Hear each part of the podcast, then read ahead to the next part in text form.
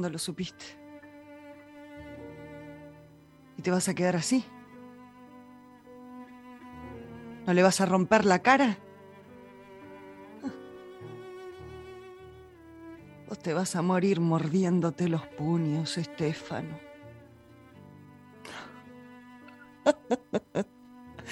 fuerte, fuerte. Nosotros somos los fuertes. Nosotros, que cargamos con tu dignidad, sin pecado ni gloria. Te acostumbraste a que bien o mal, nosotros soportemos la carga de tu conciencia. ¿A qué nos llevó tu altura, Estefano? Es vergonzoso que un músico como vos, primer premio del Conservatorio de Nápoles, bravo, bravo, dependa de un puesto de mala muerte. No, no lo vas a conseguir. No lo vas a conseguir. ¿Por qué? ¿Por qué? ¿Por qué? ¿Por qué? Porque vos nunca conseguís nada. Porque vos nunca has conseguido nada. Porque vos lo único que has hecho es confiar en todos los que te hunden y perdonar a todos. Menos los que te quieren. Menos a los que te quieren. Porque eso siempre el último. Porque pudiendo ser el primero, sos siempre el último. Con lo que sabes. Otros son los ricos, otros son los famosos, con la mitad de lo que vos sabés. Tu falta de carácter y modestia mal entendida, lo que nos tiene así.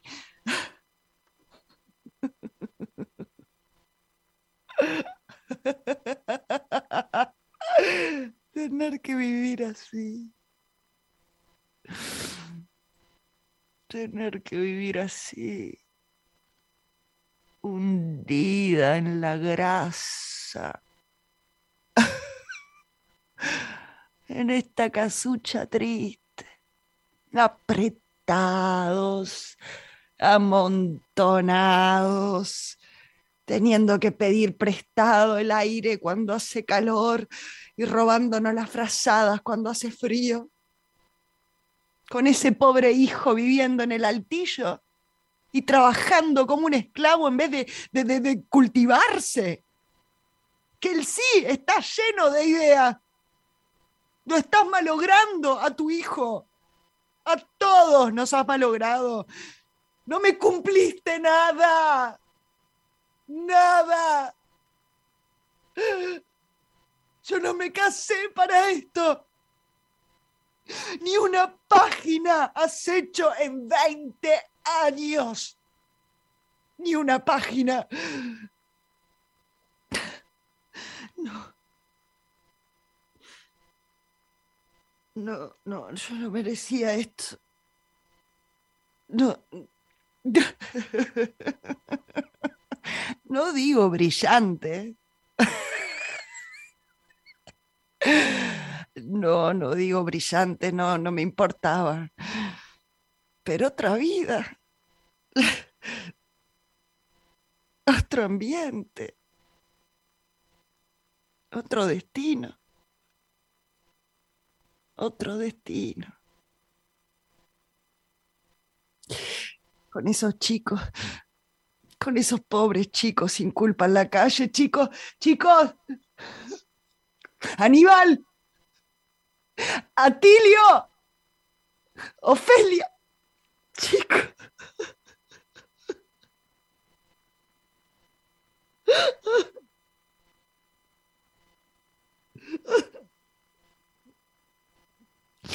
Vivir así.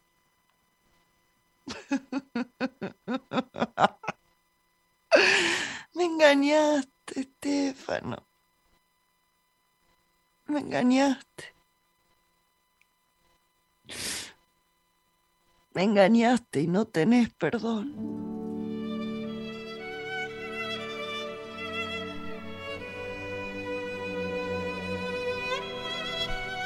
Esto es eh, Gigantes de la Escena entrega final de la mano de Maya Francia que se viene, ya lo habrán notado por el monólogo que acabamos de escuchar, al Río de la Plata para despedirse nada menos que con Armando Discépolo y su Stefano, su operístico Stefano. Maya, es un placer recibirte. ¿Cómo andás? ¿Cómo estás, Fer? Bueno, llegamos a este destino que es la última estación de este primer ciclo de Gigantes de la Escena. Ojalá, primer ciclo, ojalá vengan otros mundos, otros universos. Y como bien decís, llegamos acá, eh, el diseño de todo el ciclo estuvo pensado para hacer una recorrida no solamente por la historia del teatro universal, de los gigantes, obviamente, de, la escena, de la literatura en general también, eh, específicamente del teatro, sino también un recorrido también por la historia, ¿no? Cómo fue acompañando el teatro, el escenario, la creación de las artes escénicas, cómo fue acompañando nuestro, nuestra evolución como civilización, ¿no? la evolución del pensamiento, la evolución de las ideas. Y en ese recorrido estuvimos mucho tiempo en Europa, lógicamente el viejo continente. Eh, pasamos eh, la vez pasada por Estados Unidos, por ese Estados Unidos, esa eh, América ¿no? que prometía a sus inmigrantes una, nueva vida, ¿no? De American Way of Life, ¿no? Y acá venimos a, a nuestra América, a nuestro sur, ¿no? Con una complejidad y particularidad en su proceso de construcción de estas naciones, eh, que es fundamental eh, esos barcos, ¿no? esos barcos repletos de, inmigrantes. Es nuestra historia, es la historia de nuestros abuelos, de nuestros bisabuelos, de nuestros antepasados. Em, entonces teníamos que terminar acá, en el barrio. Mm. Em, y la historia de Montevideo, de Uruguay de Argentina, ¿no? están eh, estrechamente ligadas. Somos realmente hermanos. Entonces, em, mientras la Argentina sufrió una migración eh, enorme, enorme en cuanto sobre todo de italianos, acá tuvimos una migración también muy variada, eh, pero vinieron más españoles, ¿no? Y eso nos hace muy parecidos y con sus particularidades también. Nos vamos a ir a Buenos Aires, eh, nos vamos a ir al grotesco criollo, mm. porque junto con el sainete son nuestros em, registros, ¿no? nuestros registros culturales, artísticos. Em, el grotesco criollo es una evolución del sainete, una profundización del sainete. ¿Y de qué se trata? Se trata de la inmigración, ¿no? de la inmigración, en este caso italiana. Estamos con Santos Discépolo, el padre em, de, Enrique y de Armando, nuestro autor. ¿no? Armando Discépolo es el creador de este grotesco particular criollo, que es una mezcla, eh, una derivación, una profundización, una interiorización de los personajes del sainete, se profundizan em, y es una también una variante del grotesco italiano, ¿no? de Pirandello, etc. La inmigración italiana fue el movimiento migratorio más importante que recibió históricamente la Argentina. Eh, Argentina posee la mayor comunidad de italianos fuera de Italia. Y si bien en términos absolutos la cantidad de inmigrantes en general em, que se instalaron en la Argentina entre 1880, 87, 90, ahí empieza la, masividad, hasta el 30, fue em, inferior a la que se dirigieron a Estados Unidos. Sin embargo, la Argentina fue el país que tuvo la mayor proporción de extranjeros con relación a su población total. Las consecuencias fueron eh, por un largo proceso de lucha para lograr la unificación de Italia, eh, la pobreza, la población rural se encontraba absolutamente empobrecida, sin encontrar trabajo, tampoco en las ciudades en Italia. En dichas condiciones, la emigración era eh, no solo estimulada por el Estado italiano, que se les pedía que se fueran, sino que era una razón de subsistencia familiar. Al menos uno de los integrantes de esas familias debían irse para poder ayudar a sobrevivir al resto que quedaba. Em, también había una diferencia de salarios, ¿no? Entonces, eh, entre ambos países, lo que en los meses de cosecha eh, ganaba mejor acá.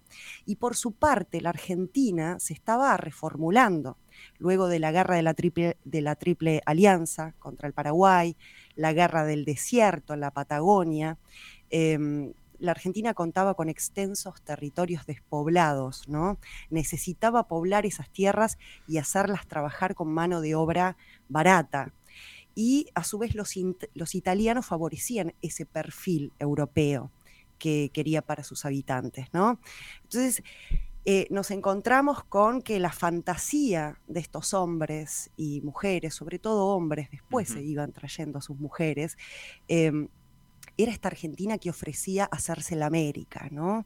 Eh, ofrecía trabajo, ofrecía libertad. En porcentajes aproximados, ¿sí? Eh, el 50% de los viajeros eran de procedencia italiana, en especial del sur, ¿sí? un 25% del norte y del sur de España, y un 25% restante lo completaban franceses, ingleses, alemanes, sirio-libaneses y judíos y, de distintas nacionalidades. Pero el 50% eran de procedencia italiana, ¿no? Em, se llega a decir que entre el 90 y el 30 ingresaron al puerto de Buenos Aires más de 5 millones de inmigrantes. Algunos llegan incluso hasta decir 7 millones de, de inmigrantes, ¿no? Alentados por el impulso político y económico ¿sí? que necesitaba transformar la Argentina. A su vez tenemos eh, que ese otro, ¿no? esa alteridad con la que nuestras naciones, eh, Uruguay también, se, estaban forjando, eh, estaban desplazando después del triunfo sobre los españoles em, en la independencia, estaba desplazando a dos figuras, ¿no? El indígena, el hmm. autóctono, ¿no? Y por otra parte lo va a seguir el gaucho, que es otra realidad. Entonces, el indio es excluido mediante sometimiento u eliminación física, ¿no? Terriblemente, ¿no? Y también es excluido eh, de, las páginas de la historia oficial, es una eliminación simbólica. La Argentina moderna aparentemente, eh, eh, digo, aparece prácticamente como un país sin indígenas, hace algunas décadas está resurgiendo eh, los pueblos originarios, ¿no? Una, una reivindicación hacia los pueblos, pueblos, originarios. Y en cuanto al gaucho, bueno, había una descalificación de la élite eh, criolla ¿no? hacia el gaucho por eh, considerarlo peleador, poco trabajador. Entonces se necesitaba poblar ese país y ese ideal, siempre una, una Argentina tan europeísta, ¿no? Miraba a, los europeos y querían traerlos porque eran el elemento del progreso, ¿no? Se esperaba que venga europeos del norte y lo que llegaron eran europeos del hmm. sur, ¿no? Eh, pobres, hambrientos, con una mano delante y otra atrás. Y bueno, y en todo este contexto eh, aparece el teatro, ¿no? Aparece el teatro siempre presente ahí para contar la realidad. Y bueno, eh, desde un punto de vista, el sainete no hace sino mostrar una ideología que reacciona en realidad a, a ese otro, a ese extranjero, y lo estereotipa, ¿sí? Por momentos hasta lo burla un poco, ¿no? Aparece un friso en el sainete muy interesante de todos estos personajes, pero que aparecen caricaturizados de una manera muy, muy exterior. Entonces ahí nos aparece el, el tano y el gallego ignorantes, ¿no? El judío tacaño, el turco vendedor ambulante. Y a medida que pasan los años y evoluciona el quehacer teatral, estos estereotipos, estas máscaras, em, que disfrazan a los protagonistas, se van a, este, mm, aparece un Armando Discepolo, compadre eh, inmigrante, napolitano, eh, el Don Santos Discepolo, es eh, Estefano, la obra que vamos a ver hoy, es, es, la historia de él, es la vida de él. Y, y, no le cerraba Armando. Armando empieza con el sainete, se mete con el sainete, lo sigue, tiene como su mentor a Florencio Sánchez, lo admira Sánchez ya había, em, que en algún momento nos vamos a ocupar de él, bien lo merece, por supuesto, eh, él ya había eh, refinado ese sainete, lo había llevado a otro nivel, ¿no? profundizándolo un poco. Eh, pero después Armando se da cuenta de que necesita otra cosa, ¿no? Que y reformula el sainete, porque lo siente estereotipado, siente que burla a esos inmigrantes. Entonces, a medida que pasan los años, evoluciona el quehacer teatral y estos estereotipos, estas máscaras eh, que disfrazan a los protagonistas se van a ir borrando para dar lugar a una, interioridad de los personajes, a profundizar a los personajes. Y así se consolida el grotesco criollo, ¿sí? Como un género chico, eh, donde la percepción imaginaria de ese otro que llega en la historia y en la literatura argentina y en la literatura uruguaya también, con el paso del tiempo, eh, los inmigrantes se van a ir asimilando, ¿sí? Y entonces nos encontramos con un Armando Discépolo que es, eh, nace en 1887 en Buenos Aires, muere en 1971, longevo, director teatral, dramaturgo, creador del subgénero dramático, como decíamos, del grotesco criollo, autor de obras maestras, Mustafa, El Organito, Babilonia, Estéfano, Mateo, El Relojero, etc. ¿no? Es además el hermano de otro grande, muy conocido y muy querido, y además eh, amado por mi abuela, ¿no? que le mm. hago un homenaje también, porque ella, mi, mi, amada abuela, como los abuelos de todos nuestros oyentes, seguramente este, también con su historia de inmigrantes, ¿no? Y eh, Enrique Santos Discépolo, Discepolín, era su hermano, ¿no? Al que le llevaba 14 años, que ofició de padre, Armando, con él, que tuvieron una relación estrecha, difícil por momentos. Entonces, uno se ocupaba del teatro, del escenario, y el otro se ocupaba de la música, ¿no? Del canto popular, por excelencia del Río de la Plata, nuestro tango. Em, su familia estaba conformada por su padre, como decíamos, Santo, don Santo Discépolo, inmigrante napolitano. Bueno, cabe destacar que es una familia, Estefano, la obra que estamos viendo, es una familia de napolitanos, ¿no? Nápoles fue la mayor cantidad de, inmigrantes, sobre todo se dieron de Nápoles, ¿no? Se, estima que, em, hacia el 50 y un censo y el 65% de los inmigrantes italianos provenían del sur. Y ahí está Nápoles. El término tano proviene de napolitano, ¿sí? Es una aféresis eh, fonética del napolitano, y eso demuestra la cultura, ¿no? la influencia eh, del napolitano. De hecho, se dice que la tonada argentina, la típica tonada argentina, es sobre todo napolitana, ¿sí? Eh, e-, ese acentito tan característico. Y Borges decía, eh, llegó a afirmar que el argentino es un italiano que habla español, ¿no? El 50% hoy de la población argentina es de origen mayoritariamente italiana. Este, y ahí están los, los, napolitanos, ¿no? Y, don Santo Discépolo era un compositor, ¿no? y un director de una primera banda municipal. Y su madre era una argentina de origen genovés. Eh, era el mayor Armando de cinco hermanos. Y bueno, y tuvo varias etapas. Una primera etapa donde, eh, bueno, e-, él, empieza a escribir muy joven y ya este, se coloca eh, con una cosa muy local, ¿no? Este, con temas universales, pero en el marco de la inmigración. Eh, se, se, afilia, digamos, a la línea del sainete, lo admira a Florencio Sánchez, lo trata de emular, hasta que va encontrando poco a poco su propia voz, ¿no? Y ya por el 21, entre el 21 y el 34 va a escribir sus obras más reconocidas, donde pone de manifiesto la crueldad social, la desesperación de quienes permanecen aferrados a un pasado irrecuperable, arrasados por el progreso. Eh, quiero decir, este, para que se entienda, que ese proceso, ese programa de la Argentina de, em, de migración, ¿no? Fue un proyecto fallido, fue un fracaso, se fueron muchísimos. Después hubo otra oleada, después de la Primera Guerra Mundial, por supuesto, ¿no? Eh, pero al principio fue un fracaso porque no se pudo contener a toda esa gente, ¿no? Se los...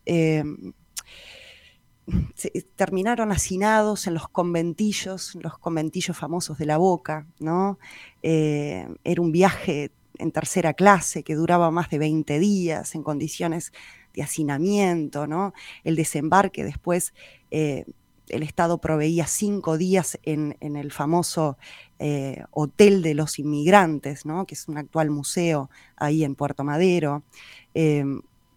Después una oficina de trabajo trataba de orientarlos y después un tren que los trasladaba a destino. Los inmigrantes además preferían confiar en sus propios contactos, ¿no? en un primo, en el vecino de Italia, ¿no? que, ya había llegado antes.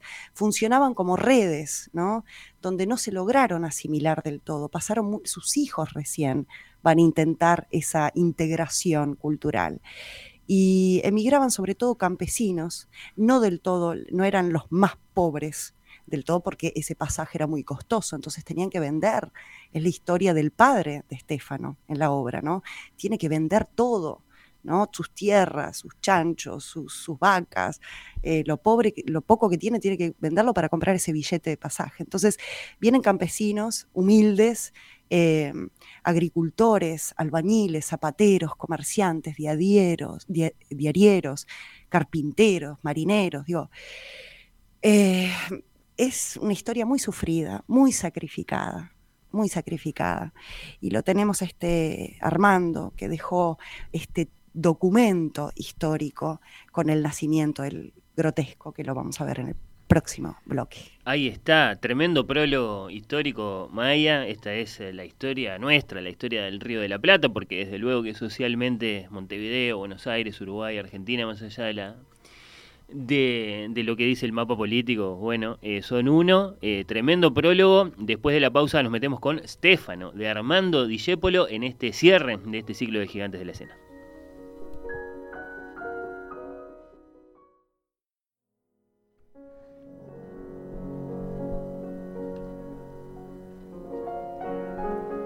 Esto es Gigantes de la Escena. Hoy, Stefano, de Armando Dijépolo.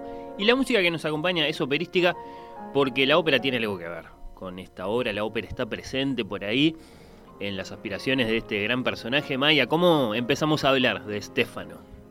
Mucho tiene que ver, mucho tiene que ver. Eh, de hecho, la música maravillosa que, viste y que elegiste para, para el monólogo que les presenté eh, es más que adecuada y ahora lo vamos a ver pero te quiero contar algo, les quiero contar algo rápidamente, que me quedó colgado y es muy importante, eh, que es el vínculo que tiene Armando con Uruguay, con Montevideo, ¿no? En, 1948, em, bueno, eh, a diferencia de Dijepolín, de su hermano chico, eh, Armando mm, tuvo ahí un, cruce, un enfrentamiento con el gobierno peronista. Eh, Polín era pro-peronismo, él no. Entonces abandona la dirección de la Comedia Nacional Argentina em, y en el 48, propuesta de la Zabala Muñiz, se traslada a Montevideo invitado a dirigir la Comedia Nacional Uruguaya para una obra de Pirandello que fue un éxito, pero eh, arrollador, ¿no? Eh, están las críticas por ahí para algún curioso que quiera ver. Em, Enrique IV, ¿no? Fue la obra y durante su permanencia en Montevideo vivió en la calle Rondo y Paysandú, ¿no? como nota de color. Y el éxito fue tan grande que eh, prolongó su estadía hasta el 53. El 53 vuelve a Buenos Aires, después en el 67 Uruguay le rinde un homenaje, un tributo eh, en el Teatro Solís y ya en el 69 fue invitado nuevamente a dirigir nuestra comedia nacional, ¿no? Puso en escena en el Teatro Solís Los Disfrazados, eh, su obra Babilonia, y será la última vez que trabaje en nuestro teatro oficial. Em, bueno, quería decir esto porque realmente el vínculo con, Uruguay, con nuestro teatro, con nuestros actores, de la Comedia Nacional ha sido absolutamente estrecho este, y muy importante. ¿no? Es de excepción, Maya, digamos, para, para este ciclo nuestro de Gigantes de la Escena que empezó con Eurípides, que, estés hablando de un autor que probablemente muchos de, nuestros oyentes digamos, tienen, tienen presente de un modo muy vivo. Sí, Totalmente, totalmente, es, es, parte de nuestra cultura, amaba Montevideo, amaba a los actores este, uruguayos, como no, siempre no es por nada, pero nos hemos destacado con una impronta, ¿no? Este, una formación, una disciplina, hay algo ahí, un perfume que llevamos que nos, nos sirve de, carta de presentación, ¿no? También, mira, quiero decirte, eh, hay tanto para decir que no me, no, no me da el tiempo, pero eh, quiero hacer un homenaje también y que recordemos a Rafael Barradas, ¿no? Nuestro gran pintor, porque él también fue un inmigrante hijo de inmigrantes y fue, este, fue un migrante porque se va a vivir a España y desde esa España este, pinta eh, a ese Montevideo que extrañaba, ¿no? Y tiene un cuadro maravilloso que es eh, Los emigrantes, un óleo que, perdón, fue pintado en 1912 y forma parte de la colección de nuestro Museo Nacional de Artes Visuales. Y además les tiro una recomendación, súper recomendación. Eh, actualmente se inauguró en Buenos Aires la exposición de Rafael en el Malva, en el Malva. Y tenemos hasta el 22 de febrero del 22. ¿Sí? Hasta el 22 de febrero, para cruzar el charco y apreciar esta muestra que ha sido calificada por Enrique eh, Aguerre, que es el director, eh, como histórica. ¿sí? Y ahí están piezas impresionantes en la exposición. Así que eh, hablamos de Dijépolo, mm. que es argentino y trabajó acá, y hablamos de Barradas, que ahora está en el Malva en, Buenos Aires, ¿no? Nuestra hermandad. ¿Qué es el grotesco dijepoliano? Lo vamos a ir viendo y desculando de alguna manera cuando vayamos este, armando esta, esta mm, transición ¿no? hacia, hacia nuestro análisis pero es la máscara, ¿no? Eh, es el desenmascaramiento, ¿no? De una realidad que hasta entonces no era tomada en cuenta o era negada. Eh, hay un personaje embriague, ¿sí? Que significa que es el personaje que pone afuera, se pone afuera de la situación y la relata con distancia. En este caso, es el propio Estéfano, que cada tanto frena y en sus soliloquios este, medios delirantes, él se pone afuera y es la voz, donde aparece la voz del autor, ¿no? que analiza su propia obra. Eh, el personaje grotesco eh, niega su conflicto hasta la caída de la máscara. ¿sí? Eh, como Estéfano, no entiende, no entiende, no ve venir su fracaso. y cuando se lo muestran, cuando se lo señalan, lo niega no se hace cargo de nada, básicamente no ve, no entiende lo que pasa. Comienza su peripecia justificándose por todos sus males, hasta que alguien, ¿sí? o algo lo hace ver la realidad y se estrella de golpe. Por eso la caída del personaje grotesco es, estrepitosa. El grotesco em, es el principal tema del grotesco es el económico. Es el tema recurrente, la asfixia de los personajes por la situación económica, salvo en el relojero, ¿sí? Eh, en el grotesco desaparece el espacio al aire libre, los conventillos del sainete, al aire libre, con luz, coloridos, bueno, se va hacia adentro, los espacios son ya no las calles suburbanas, los suburbios porteños y los conventillos, ahora son en extra escena, se hace referencia a ellos, pero están afuera. Se da en el grotesco la interiorización del espacio escénico. Todo se desarrolla en el interior de esas pobres, humildes piezas, eh, en esas viviendas con familias numerosas, amontonadas, hacinadas. Eh, y en condiciones realmente infrahumanas. Desaparece en la trama sentimental del sainete. ¿Sí? del sainete criollo, la parejita. Mm. Desaparece también, eh, bueno, eh, esa, esa la, trama sentimental del grotesco italiano, que siempre eran tríadas ¿no? de, infidelidades. El problema comunicacional, la lengua, el choque de lenguas, la jerga ítalo-criolla, el cocoliche, ¿sí? el encuentro de los inmigrantes mayoritariamente, como decíamos, napolitanos, con el criollo, con el porteño, y aparece el cocoliche, que es esa mezcla ¿sí? de italiano y español. Em, el conflicto dijepoliano eh, se da a un paso del desenlace. Recuerden cuando dábamos allá lejos Hamlet, ¿no? Cuando el conflicto se da en las primeras páginas y toda la obra es, todo el devenir de la obra es eh, justamente eh, a través de un conflicto que se dio en la página número 2, 3. Acá es, se da el, conflicto al final y, e inmediatamente, casi inmediatamente, es la caída de la máscara y es el final. Eh, grotesco viene de gruta, ¿sí? Eh, bueno, grota en realidad, ¿no?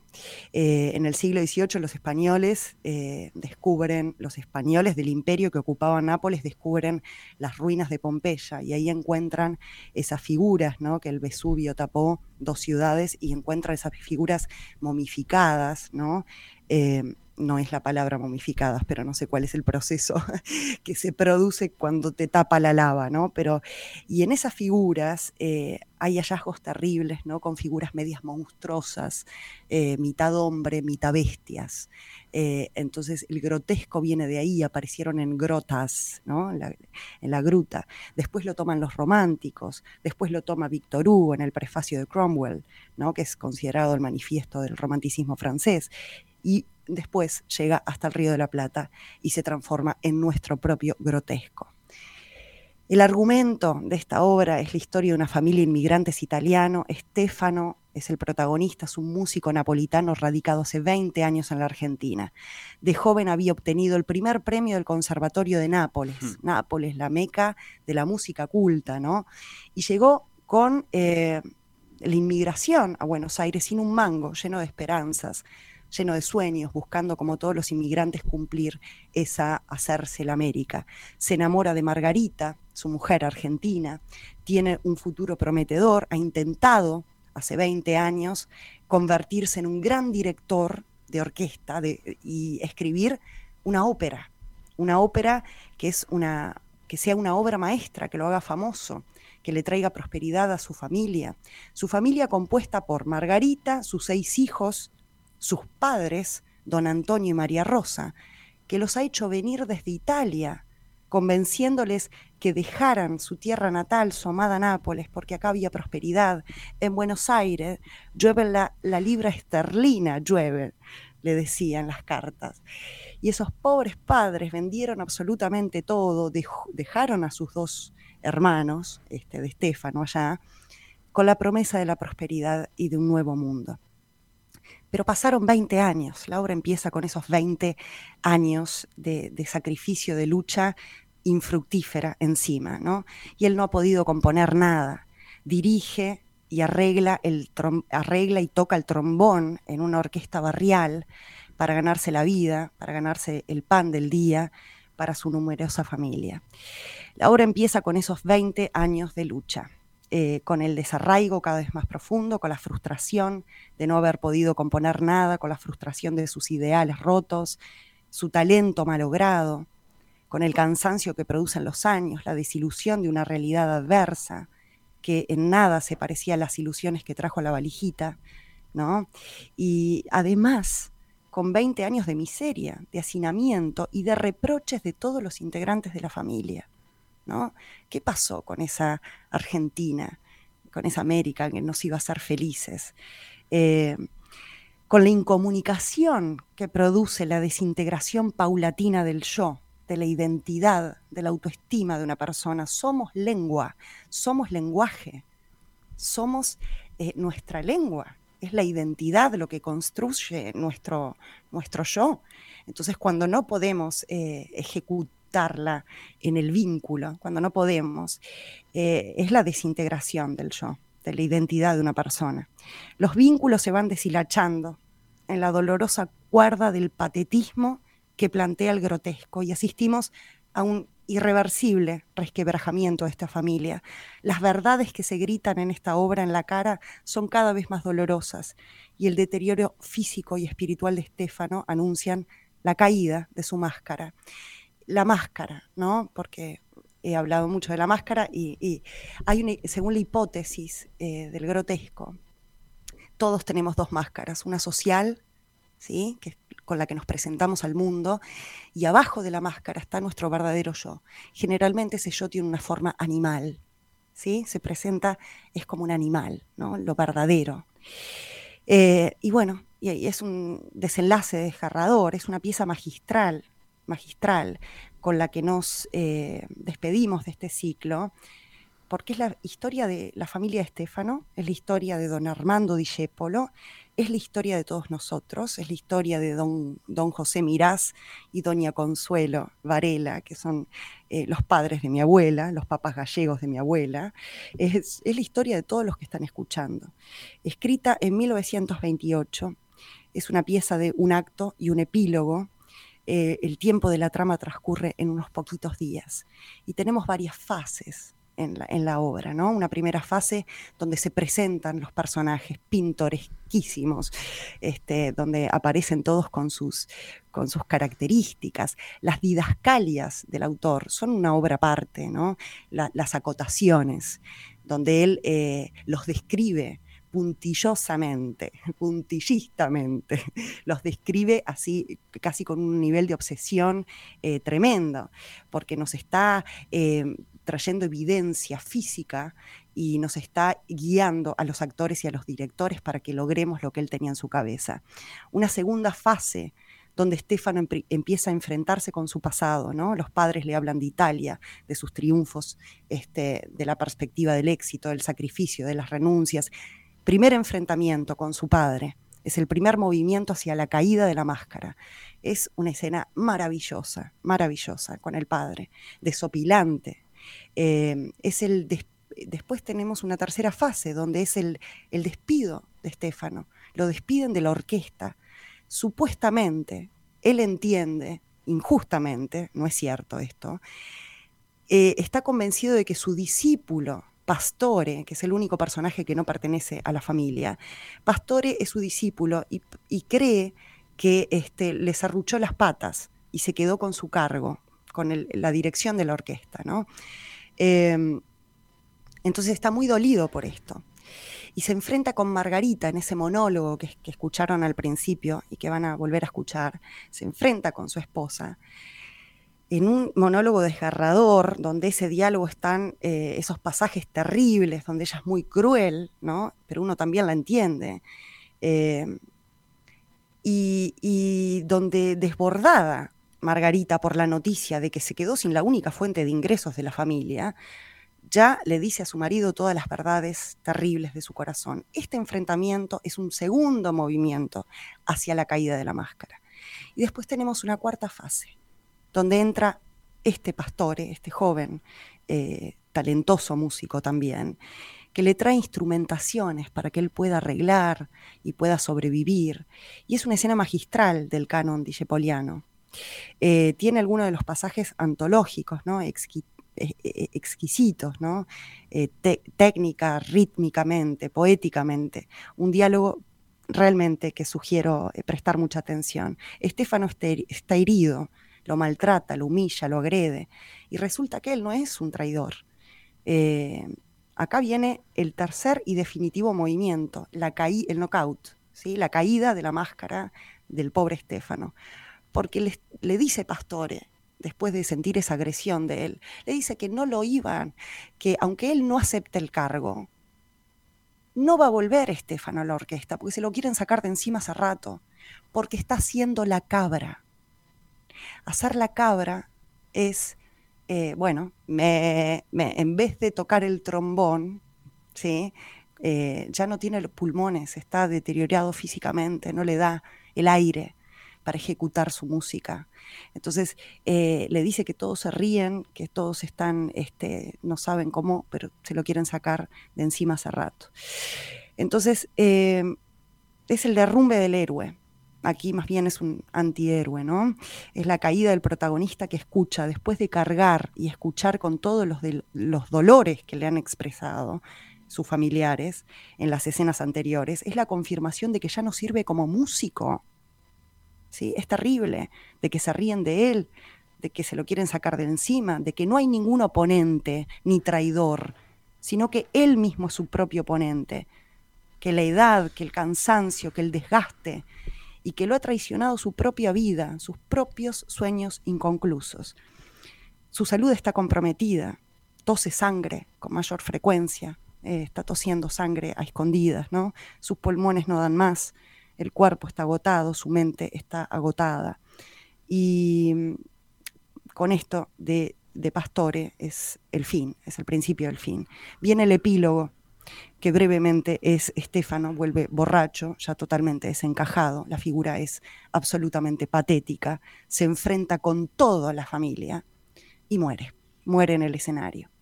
Los temas centrales de esta obra, el drama de los inmigrantes y la frustración del artista. Eh, desnuda la ilusión de los inmigrantes de un futuro próspero en el Río de la Plata. Tras eh, una máscara absurda de comicidad, sus personajes sobrellevan un profundo dolor, viven aferrados un tiempo, ¿no? avasallado por el progreso que los asfixia, donde no se pueden integrar la miseria, el, aislamiento, la disolución familiar, el desamor, la humillación. ¿no?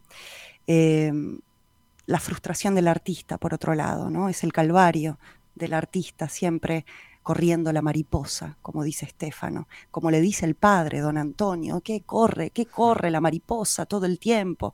La vida no es una mariposa. La vida es aquí, ahora, la tierra, eh, producir, ¿no? traer la comida, y usted sigue persiguiendo la mariposa. Em, es un medio social adverso e injusto. Sus obligaciones como esposo, como padre, como hijo, todos tienen razón. Es una tragedia, por eso todos todo tiene, este, e, e, es, dilemática la obra, mejor dicho, ¿sí? Eh, cada personaje, no hay eh, malos acá. Las crueldades que se dicen es porque todos tienen razón. Su salud deteriorada, las limitaciones también como creador. Es un gran compositor, pero todo está en su cabeza. Y si en 20 años no logró escribir una página digo, uno puede ser muy bueno, pero si no lo, no lo lleva a cabo. Entonces, estamos, em, estamos también con un problema generacional, ¿no? Eh, sirva de ejemplo, ¿no? Las tres posturas de los tres hombres que representan las tres generaciones. Estefano es un artista, ¿no? Y para él hay que perseguir la, la mariposa. Sin ese ideal la vida no tiene ningún sentido. Después tenemos a el viejo, al, don Alfonso, que se vino para acá eh, siguiendo a su hijo. La mariposa es una fantasía, le dice. La tierra, el techo y el pan en la mesa. Eso es la felicidad.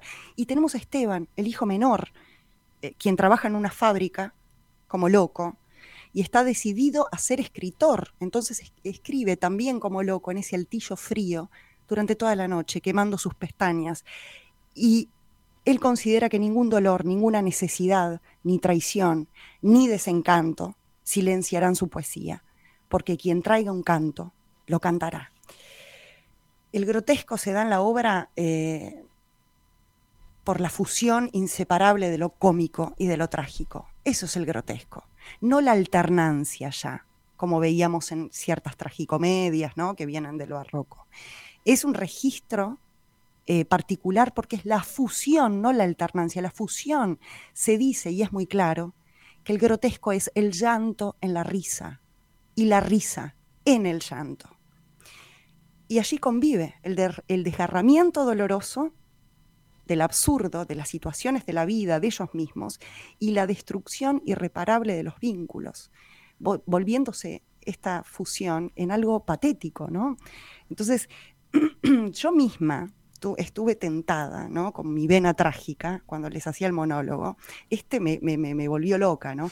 Yo hice este personaje. Eh, de hecho, fue de las últimas obras.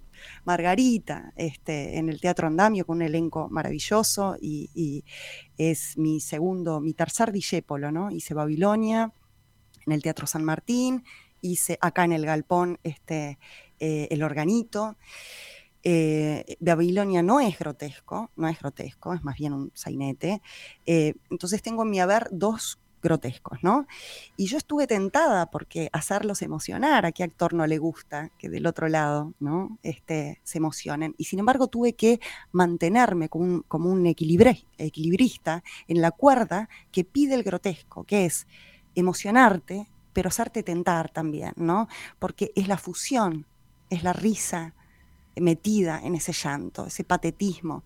Digo, para traerlo a algo muy actual, muy contemporáneo, ¿no? Este, eh, esperando la carroza, ¿no? Es, muy claro. Eh, eh, ahí tenemos un grotesco, ese final, ¿no? Riéndose, ¿de qué te reís? de todos nosotros me río, de vos, de vos, de vos, de todos nosotros, ¿no? Entonces es el dolor, es el desgarramiento, un ser humano que sufre. Él mismo decía, Discépolo decía, eh, nos, estamos riendo porque es gracioso. Eh, siempre es ver gracioso cuando alguien se cae ¿no? y se tropieza, pero el hombre está sufriendo. ¿no? Entonces uno se ríe con culpa. Si está bien logrado, es una cuerda muy difícil. Si está bien logrado, uno se ríe con culpa. ¿Cómo no se va? Eh, una, escena este, que, que, es maravillosa y que ilustra muy bien todo esto es justo, inmediatamente después, inmediatamente después del monólogo que les compartí, Margarita queda este, destruida, ¿no? Este, llorando, y Estefano va a abrazarla, ¿no? Va a abrazarla. Entonces uno espera en esa fracción de segundos un momento de ternura, de reconciliación, de esperanza. Cuando la va a abrazar le mete un dedo en el ojo, sin querer. ¿no? Entonces es, genial, es la vida, ¿no? Este, cuando justo estás a punto de piantar el lagrimón aparece algo totalmente hilarante, eh, risible, ¿no? Eh, entonces podemos decir que básicamente el grotesco debe girar en torno a la relación triádica, que es muy importante. El hombre, el personaje, su lenguaje, que es el elemento propio de la identidad humana, somos lenguaje, que aquí se torna disfuncional en su contexto, no se entienden, no pueden comunicarse, las generaciones no se entienden. Los, seis chicos criados en Argentina, nacidos en Argentina, haciendo un esfuerzo por poder integrarse a este país, no se entienden con esos abuelos que hablan, eh, y obviamente es muy gracioso, porque intentan hablar español y es de una torpeza eh, tremenda. En un momento le dice, Em, tienen un diálogo eh, padre e hijo, ¿no? El viejo y Estefano, y él le dice, usted es un, frigorífico. qué? Usted es un, es un frigorífico. No, papá, un jeroglífico. todo es un enredo y así se pasan minutos tratando de entenderse y a todo esto en, medio de discusiones donde se dicen cosas fuertísimas, está la pobre madre en el medio que está demacrada, con, unos, con unos, este, unas botas del hijo de Estefano, porque no tiene zapatos ella, unas botas que, son más grandes que su cuerpo, ¿no?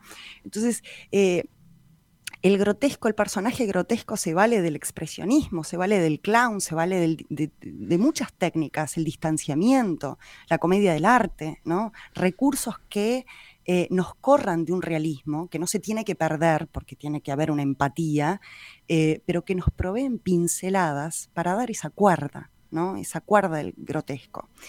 Eh, no se burla el grotesco, lo trata con un enorme respeto al inmigrante, al contrario se mete, mucho más que el sainete, se mete en el corazón de esta gente. Y tenemos todo este friso de personajes maravillosos que me encantaría describirles, pero no tenemos tiempo, así que nos vamos, nos vamos a. Queremos volver a escuchar a Margarita, ahora que conocimos eh, todos estos detalles todo esto que aportaste sobre la obra, el prólogo histórico que evidentemente todavía nos dejó a todos muy, muy, muy sensibles por todo lo que tiene de, pedazo de nuestra propia historia personal. Así que queremos volver a escuchar a Margarita resignificada con, todo lo que has contado. Exactamente, la vamos a escuchar y déjame nada más decirte que el final, ¿no? el epílogo, es, un momento absolutamente magistral, es antológico, ¿no?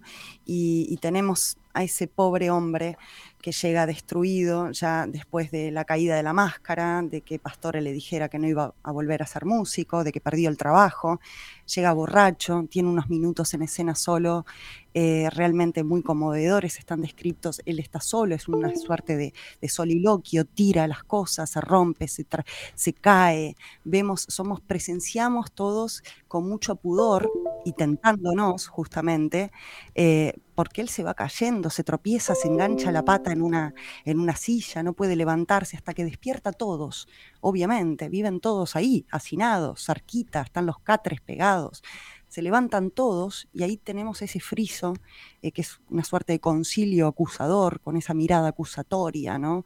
Eh, y él empieza a gritarle sus verdades a todos, ya es el final, ¿no? Eh, esa mirada que interpela a Estefano, porque es eh, testigo ¿no? de su fracaso, hace que él ya esté en una violencia donde le grita a todos cosas terribles, los termina echando al grito de por oírlos llorar a ustedes, no me he oído a mí. Basta, basta, fuera. Salen todos asqueados, refunfuñando, vuelven a intentar dormir y solito en el escenario va a morir. Muere el músico, gateando en el piso, escupiendo sangre en un pañuelo. ¿no? Eh, durante la obra dijimos que las analogías animales, el animal está muy presente. Se habla de la ostra en algún momento, de la mariposa, ¿no? de que eh, Estefano ya trabaja, eh, le tira a Pastore, le tira unos huesos como si fuese un perro, pero lo que destruye es asar la cabra, entonces él va a morir gateando en ese piso, diciendo yo soy una cabra, me, me... Cuánta salsa, ¿no? Con el pañuelo, con la sangre, cómo sube, una cabra, qué cosa, me estoy muriendo. Me... Es decir, es un sonido eh, animal, ¿no? El hombre ya está, se ha producido el desgarro interior y el personaje no puede volver a encontrar su lugar en el mundo. Eh, aquel que fue primer premio del Conservatorio de Nápoles, mm. que llegó en un barco lleno de ilusiones y esperanzas, aquel mismo que soñaba componer una ópera magistral, el que podía escribir la inconclusa de Schubert, ya no canta, ya no tiene eh, nada que sacar.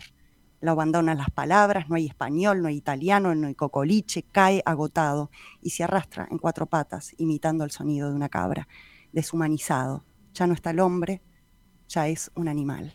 Es fuerte, es muy fuerte, es muy doloroso eh, y de alguna manera es la sublimación poética de la lucha, del sacrificio. Y yo quiero simplemente, para irnos, eh, decir que es la historia de nuestra historia y que ahí están todos nuestros abuelos y levanto una copa por ellos eh, y por los migrantes que yo también soy una, migrante al otro lado del charco y una migración más feliz, ¿no? este, más próspera, más holgada. Eh, es muy difícil estar fuera de la tierra, uno lo extraña siempre, uno es un desgarro.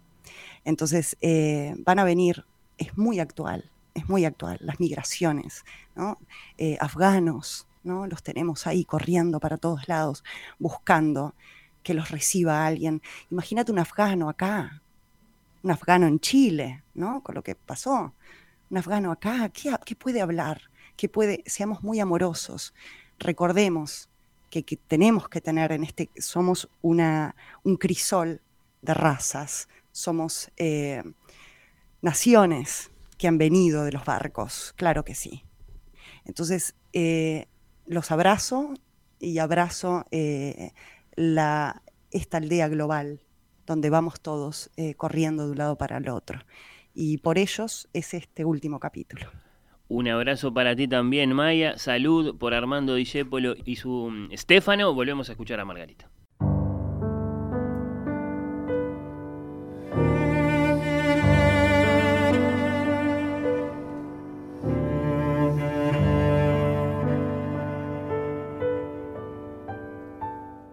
¿Cuándo lo supiste? ¿Y te vas a quedar así? ¿No le vas a romper la cara? Vos te vas a morir mordiéndote los puños, Estefano.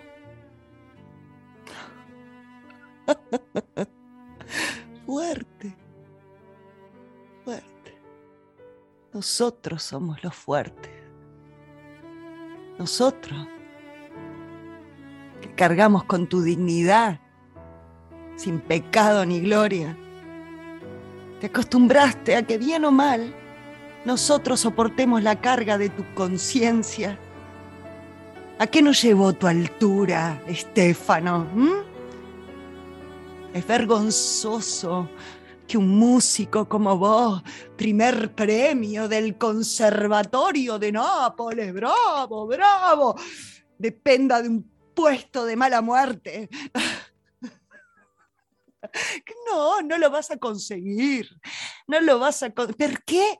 ¿Por qué? ¿Por qué? ¿Por qué? Porque vos nunca conseguís nada. Porque vos nunca has conseguido nada.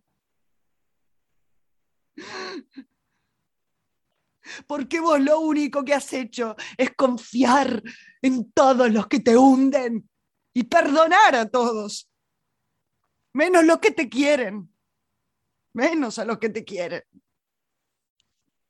Porque eso siempre el último. Porque pudiendo ser el primero, sos siempre el último. Con lo que sabes otros son los ricos, otros son los famosos, con la mitad de lo que vos sabés. Tu falta de carácter y modestia mal entendida, lo que nos tiene así.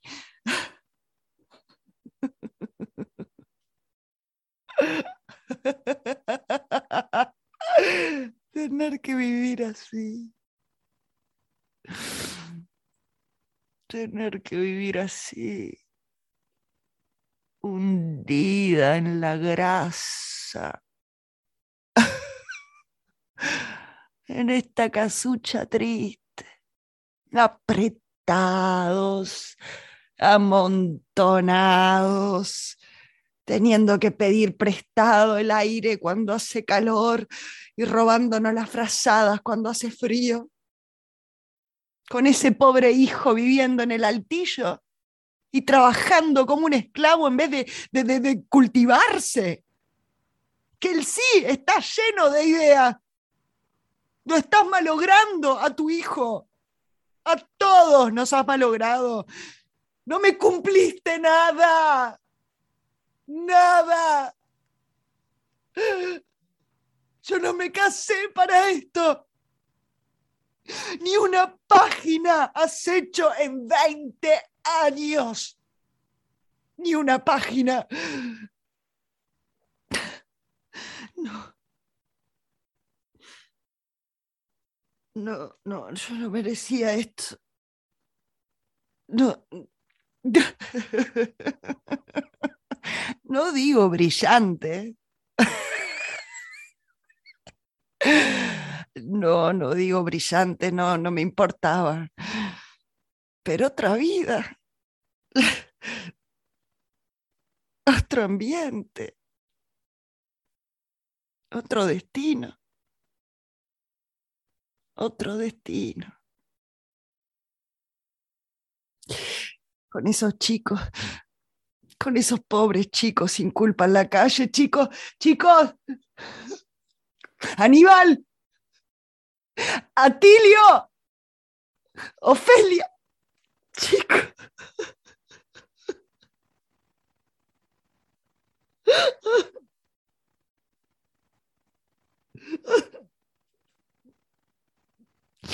Vivir así.